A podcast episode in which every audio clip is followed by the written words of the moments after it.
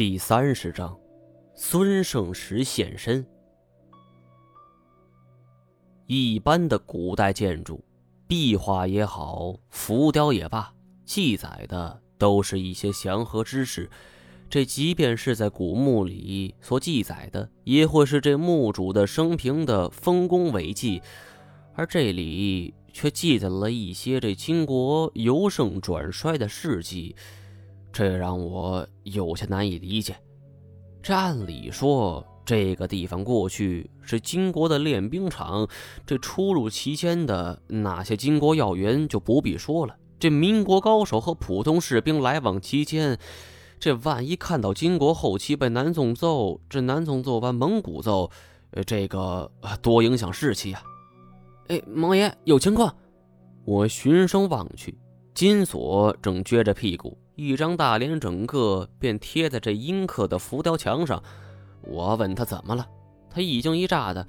这金锁便拿起敲斧铲了两下，这阴刻浮雕墙的外层是纷纷脱落，双层的。星落也很吃惊，就跟着围了过来。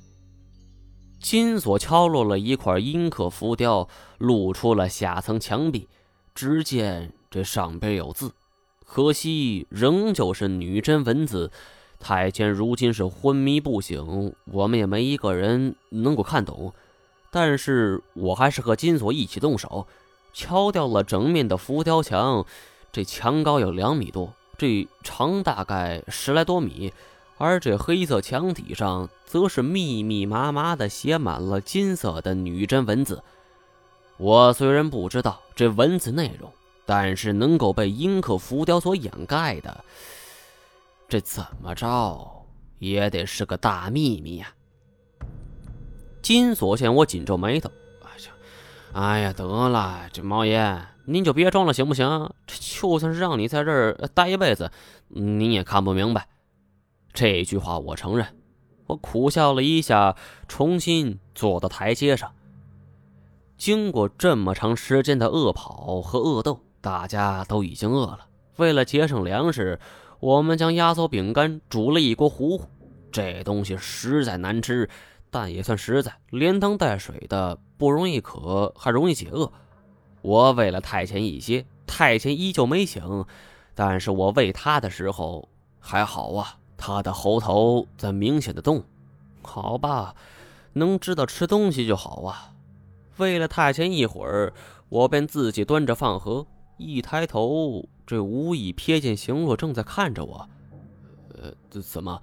我脸上有东西吗？我下意识的用手臂擦了一下脸。行了，毛爷，你你别擦了，你这越擦越花。金锁在一旁调侃。这一点确实啊，水字、血字、泥土字、汉字，在这种环境下也别讲究了。这不过我总觉得这邢若看着我的眼神不对。我见他举起化妆镜，是左照右照，也是哭笑不得。这种地方又没人看，这化成范冰冰也没人看呢。金锁则是趁机搭讪：“美女，嗯，你是哪人呢？这家里几口人呢？诶，有没有男朋友？想不想找一个呀？”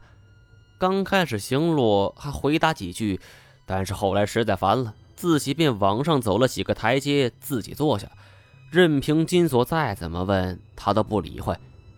金锁则是冲我使眼色，我笑了一下，找了一个呃相对严肃的问题：“呃，咱们还有多长时间才能够走出去？”行洛却说，他算出来这前方有三条岔路口，而这里则是最后一条岔路，马上就能出去。一听这话。我身上陡然升起了一股希望，终于要出去了。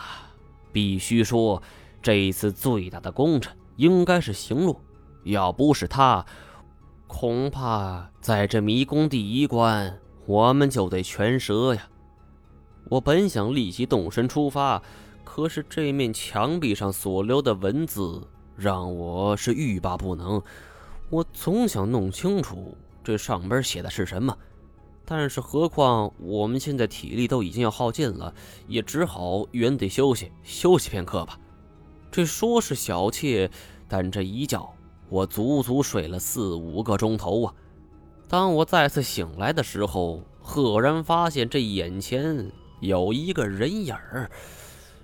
这个人是干枯瘦小，驼着背，正背着双手，饶有兴趣地看着我。手电光是毫不客气地照在他的脸上，他举起手来：“干哈呀？这不知道尊重老人家。”这说话是一口正宗东北音。说完这话，就见他慢慢的转过身来。我这一看不要紧，这心中顿时就起了个突突。这手里的手电筒便抖落在地。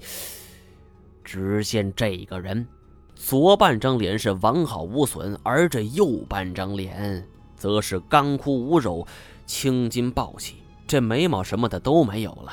这一条又宽又长的伤疤从这右边的额头直接拉下来，盖过了右半张脸。这看上去就像是一个半面是人、半面是骷髅的怪物。我是骇人惊叫：“孙胖子！这绝对是孙胖子，错不了啊！这人无论是从年纪还是从相貌上来说，都跟这胡九川所描述的是一模一样。”哼，咋的？知道是我，你还敢打着手电筒干嘛呀？赶紧给我放下！别看他个头小，没想到这一嗓子还挺威严的。我竟然真是乖乖的，又把手电筒给放了下去。我刚刚放下来，这孙胖子却毫不犹豫的将手电筒照在我脸上，照得我眼睛都睁不开。哎，你这小孩是谁呀？这没见过你，你怎么认识我？我的眼睛被强光手电照得生疼。这，我是听不用说的。孙胖子可能把我误认为是倒斗圈中人，这长长的哦了一声，手电光扫了扫周围。哎呀，你们这几个小孩能走到这儿也不容易，这天生挂彩是难免的啊！这李金锁也在呀，我赶紧推了推金锁，金锁翻了个身。哎，小丽呀，你别闹。嘿，这小子。怎么跟白夜一个毛病？我狠狠地掐了一下他。哎呦，这他妈谁呀？这找死吗？金锁坐了起来，这发现对面有一束强光正对着他。哎，我操！这他妈找死呢是吧？这敢跟你锁爷开玩笑？哼！李金锁，啊，好大的名气！孙胖子又阴恻恻地笑了几声。金锁听出对方声音，这态度。立马来了个大转弯，哎呦，这这是孙爷吧？这您老人家也来了。孙胖子一步一步的朝我们走了过来，坐在我们对面，这我们才得以近距离的观察起这个不起眼的老头。说实话，这样一个被毁了容、脾气又臭、还爱摆架子的老头，实在不招人喜欢。尤其是他身上那股倚老卖老的劲头，这更让我不舒服。这我他妈又不是你们圈子里的，这轮得到你来对我指手画脚吗？孙胖子则是看着我们，行啊，这不简单呐。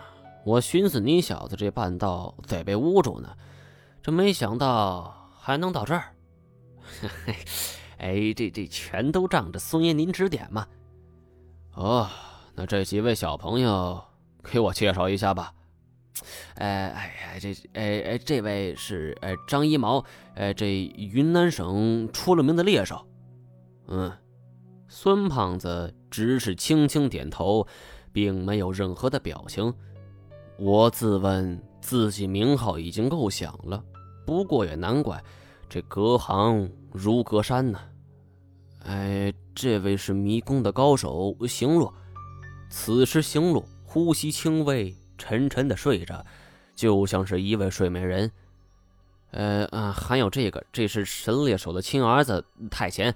呃，还有这位，呃，这是福建大集团的二世祖，这秦老板的弟弟程天侯。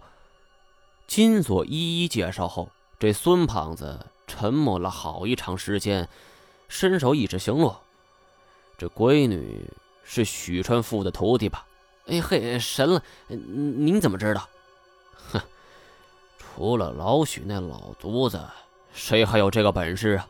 孙胖子说完，注视了太监一会儿，转而问我：“你来这儿是为了找龙吗？”我开始点了点头，我却一想，这找不找得到龙对我来说并不重要，我最重要的是弄清以前那些事情。于是又摇了摇头，哼，这孩子没个准主意。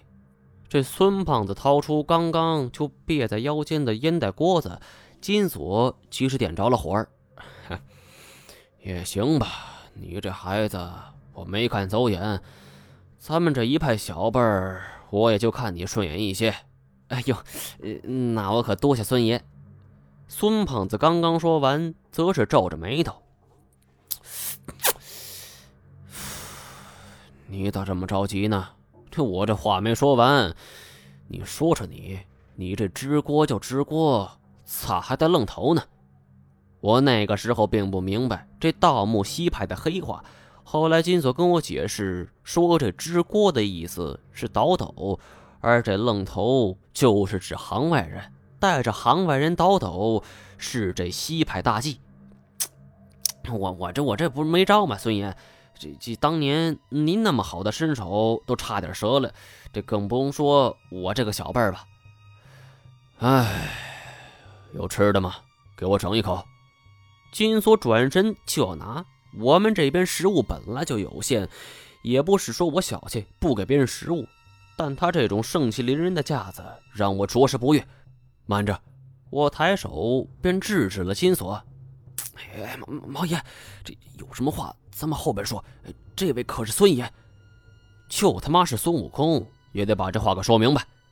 我不知不觉提高了嗓音，一拱手：“孙爷，这实话跟您说了吧。”我不是你们那个圈里的人，这来这儿也没打算分一杯羹。咱们今天不打摆平辈儿，您也摆不着这谱。咱们按照这江湖规矩起来，怎么样？这所谓江湖规矩，就是指这清末民初在江湖上比较流行的规矩。这江湖人就是跑江湖人的总称，甭管你是唱戏的、耍猴的、卖药的、拉洋片的，那都算是江湖人。而这江湖人落了难，这需要同行人来接济一把。就比如咱们俩一起逛庙会，我是卖药的，您是打把式卖艺的，我没了盘缠，想请您来接济接济。那咱俩这非亲非故，那我就得包一包上等药材，对着卖给您。当然，这只是急用钱的一种手段。总而言之，一句话，这不能白拿别人的好处。孙胖子听我这么说，那手又缩了回来。哼，成吧，这孩子你讲究还不少。这样吧，这等会儿给你摸件好东西。不用，我不是倒斗的，这对那些死人东西没兴趣。我也不知自己从何而来的胆量，敢对这个倒斗界前辈是如此说话。回想起那段经历。心想，大概就是憋太久了，这全然是一种发泄吧。哦，这不要好处，那你要什么？